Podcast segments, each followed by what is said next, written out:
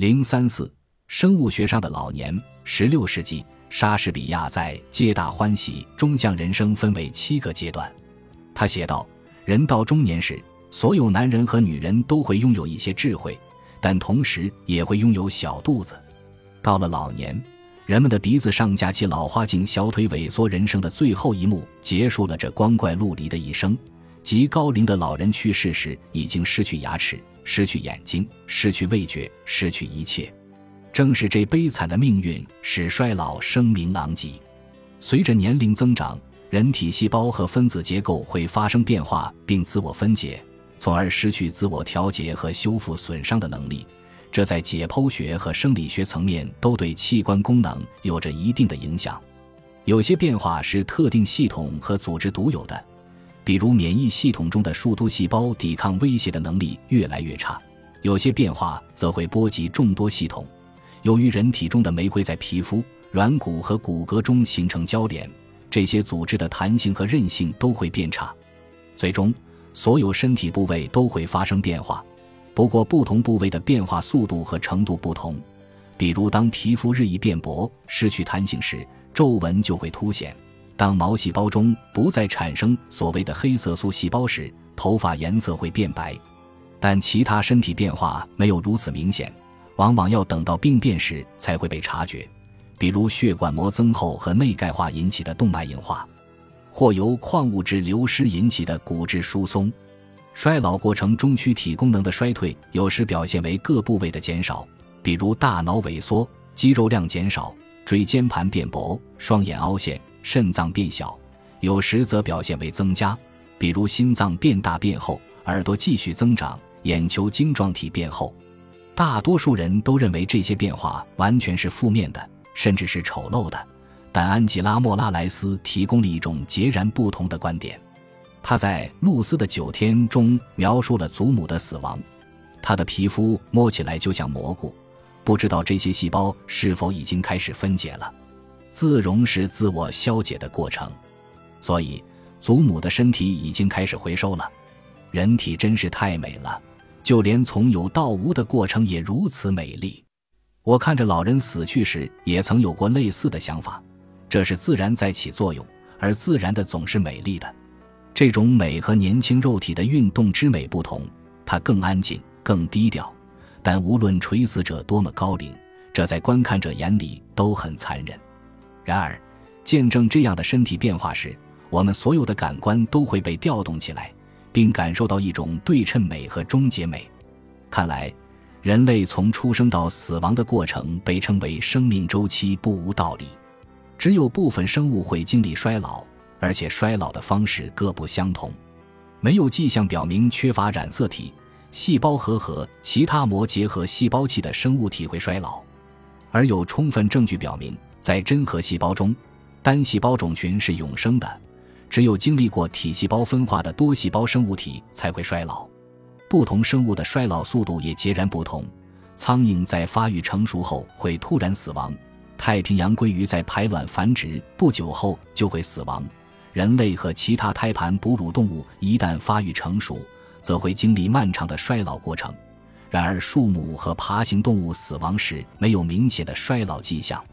尽管科学家们对人体随着年龄衰老的研究已取得一定进展，但仍然很难确定导致这种变化的原因和机理。目前有数十种流行的衰老理论，但都没有被普遍接受。因为无论是进化论、社会心理学理论还是生理学理论，都只讨论了单一层面的问题。或许只有将这些理论结合起来，才能形成一个最准确、最全面的解释。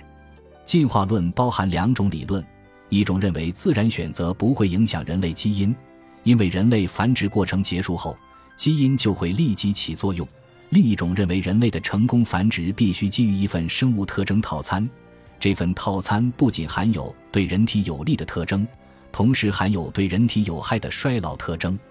社会心理学理论从行为角度阐释了衰老，并将其归结为三个过程：人体自然成熟过程。人体面临生物性变化时的应对过程，人类对自己过去的观点态度，人际关系和社会活动的动态的认可及拒绝过程，这三个过程并不相互排斥，与生物学理论在细胞层面的分析也不矛盾。但生物学理论有时会提出一些有争议的观点，比如衰老是由外界辐射和化学物质引发的遗传性损伤，在这一过程中，基因和蛋白质受到的破坏逐渐积累，重要细胞或细胞组织被消耗。在这一过程中，也许会同时发生各种类型的人体变化。从生理学上分析，衰老既可能是免疫力下降和慢性炎症产生的过程。也可能是人体长期暴露在可能导致疾病的外部环境中的结果，同时可能是进程缓慢的病变对人体不断造成伤害的过程。当然，遗传因素也会在其中起作用。衰老的速度和程度有很大的一致性，在同一个人的各个身体部位间也是如此。衰老的生物学现象可以映射出一个人过去的生命经历。因为细胞的变化受到个体内外诸多因素的影响，和疾病一样，衰老也会扰乱人体结构和各项功能，降低人体对疾病和伤害的抵抗力。或许，对衰老现象最准确的理解就是生命的生物表现。几年前，在十月里凉爽的一天，我去见我的染发师，他只比我小几岁，但是由于皮肤光滑、发色黝黑，看起来比我年轻很多。他看到我的头发后，尴尬地笑了。当时我已经任由头上的白发长了三个月，这已经是我的极限了。就在那一年的夏天，我刚刚做好心理建设，提醒自己要坦然拥抱衰老。我可真是虚伪呀！一边支持拥护衰老，一边在掩盖身上的一些衰老迹象。所以这一次，我下定决心不染色，让自己的头发自然生长，看看会变成什么样。我的头发在我三十多岁时就变白了，我所有家庭成员里都没有这样的先例，因此我将其归咎于医学培训的压力。在三十四岁那一年，依然单身的我让理发师把我的头发染回原来的深棕色。在接下来的近二十年里，我一直都拒绝挑染或是用其他发色装饰，声称自己不想显得年轻，只想看起来符合真实年龄。等到了五十岁。我就再也不对染发师说这些话了，因为无论是否通过染发掩盖，绝大多数步入五十岁的人都会长出白发。那么，我们来看一看，染发师站在我身后，而我们面前是一面长长的镜子，我们都凝视着镜子里的头发。为了对这次染发表示尊重，我们又用心爱的染发棒掩盖发际线周围和其他部分的白发。我承认。每当看到染发棒魔术般遮盖住白发与黑发的分界线时，我都会松一口气。看来你不喜欢，染发师笑吟吟地说。我解释说自己很确定，内心抵触的是染色的头发和自然生长的新头发之间那条明显的分界线，而不是白发本身。在我看来，那条分界线既邋遢又丑陋，特别是我的工作环境中，大多数女人都会染发。所以我担心自己看起来太苍老或显得不够专业。最重要的是，我对自己的这种担忧感到恐惧。听完我的描述，染发师建议做一些挑染来掩盖那条分界线。我同意了。生物学只是衰老的一个原因。如果将衰老视为先天存在的复杂过程，那么后天因素也扮演了极其重要的角色。人们衰老的时间、方式和体验。还取决于环境、应对机制、健康情况、行为表现、财富、性别、地理位置和运气。人类都属于同一物种，拥有相同的生物学寿命，但这些后天因素对真实寿命影响极大。在富有的摩纳哥，人们的平均寿命将近九十岁，也就是说，当地人会经历近半个世纪的老年时期和数十年的高龄时期。而在贫穷的乍得，人们的平均寿命低于五十岁，衰老时间更早，老年时期更短。即使在美国境内，寿命差异也很明显。马萨诸塞州的亚裔美国人平均寿命为八十九岁，而南达科他州的印第安裔美国人平均寿命则短得多，基本活不到七十岁。在衰老过程中，生物学确实是重要的因素，但绝不是唯一的因素。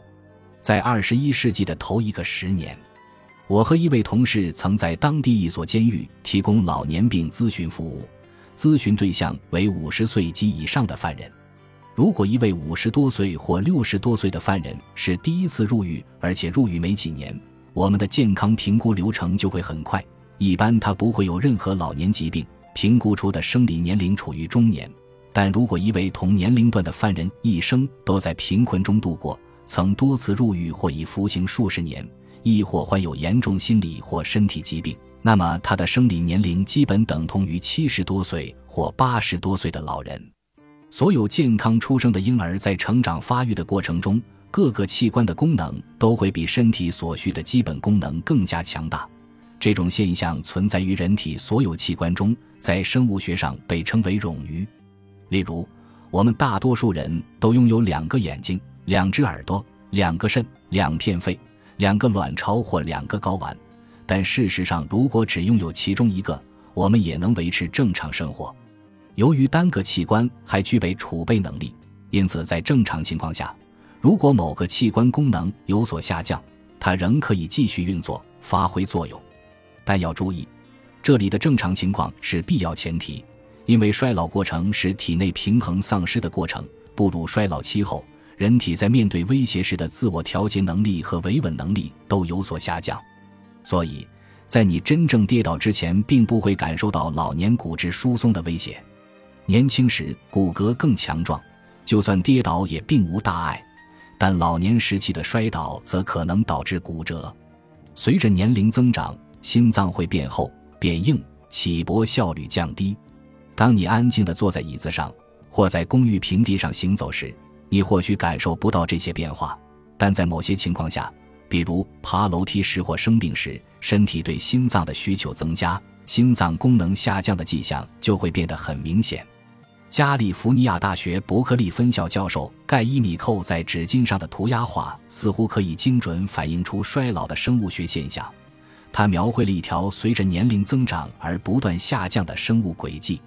如果研究人体内任意组织或器官的解剖或生理组成部分，比如感觉神经或快速肌肉纤维的数量、肾脏血流量、循环性激素量、唾液量、肺活量，那么我们会发现，在整个生命周期中。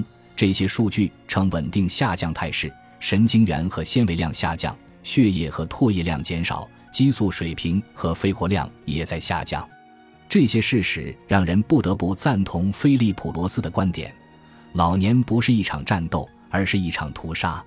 我们正是在这一层面受到了医疗带来的伤害。如果仅从器官这一单一视角来看待问题，那么我们只是管中窥豹。大多数人更关注的其实并非身体的某一具体部位，而是如何从整体上改善自己的健康。值得一提的是，一个人完成某一行为的能力不仅仅取决于生物学能力，而是涉及方方面面。有些躯体功能会下降，但还不足以令人察觉。生活中的一些决策和行为会使躯体功能的衰退速度放缓。但这些行为对一些人来说更容易实现，对其他人则未必如此。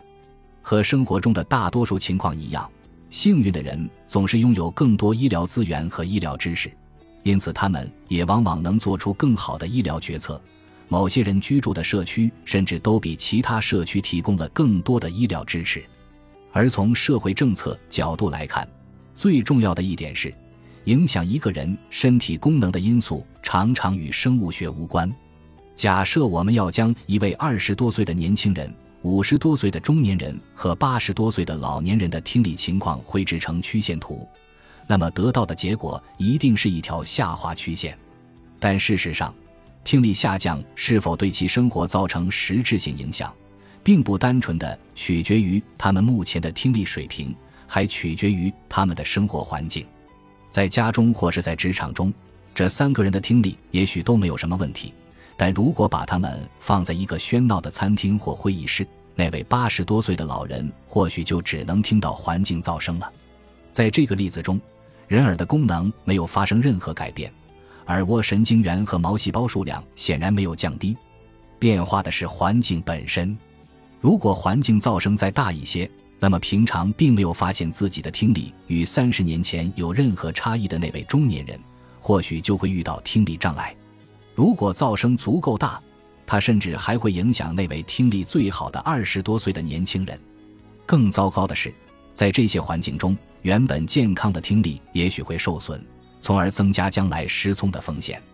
因此，在人生各个阶段，生物学变化给生活带来的影响程度还取决于我们身处的环境。尽管染发师对我的头发进行了挑染，但随着新头发自然生长，它渐渐变成了一种难以形容的难看的颜色。没有花白的效果，也没有和年龄匹配的洋气的感觉，而这背后绝不仅仅是审美问题。对四十岁以上职员的歧视在各个领域都很明显。对很多人来说，一头白发就代表老，而老就意味着过时、被淘汰、出局。我只想看起来正常，但在我身处的社会阶层中，除非年纪很大，否则正常女人是不会有一头白发的。有时。甚至高龄的女人也不该有白发，除非她的白发非常亮丽。世俗的要求我们永远不老，而许多人为了躲在人群中，都选择顺应世俗要求。他们不敢脱颖而出，因为一旦脱颖而出，他们将面对众多关于外表、能力、价值的偏见和刻板印象。格洛利亚·斯泰纳姆在一九七四年就曾总结过这一现象。他描述了自己四十岁生日聚会上的一次谈话。一位记者好心地告诉我：“你看起来可一点都不像四十岁的人。”我当时的第一反应就是，这就是四十岁该有的样子。我们隐瞒的太久了，如果再不说出实情，有谁会知道呢？刚过完感恩节，我就给理发店打电话预约了下一次染发时间。到店后，染发师露出了同情的笑容，他猜到了我会来。尽管圣经上说白发是荣耀的冠冕。但时代已经变了。两年后，我再次尝试留白发，还有其他人也在做这样的尝试。对许多人来说，突然间，头发似乎变成了政治和社会行为的重要表征。生物学规律表明，五十五岁的外表应该与四十岁截然不同。我想生活在一个不为幻想投入如此多时间、金钱和精力的世界。并把所有宝贵的资源都用于展示和享受自己真实的人生阶段，但每一天我都陷入自我怀疑：这样做到底是勇敢还是愚蠢？本集播放完毕，感谢您的收听，喜欢请订阅加关注，主页有更多精彩内容。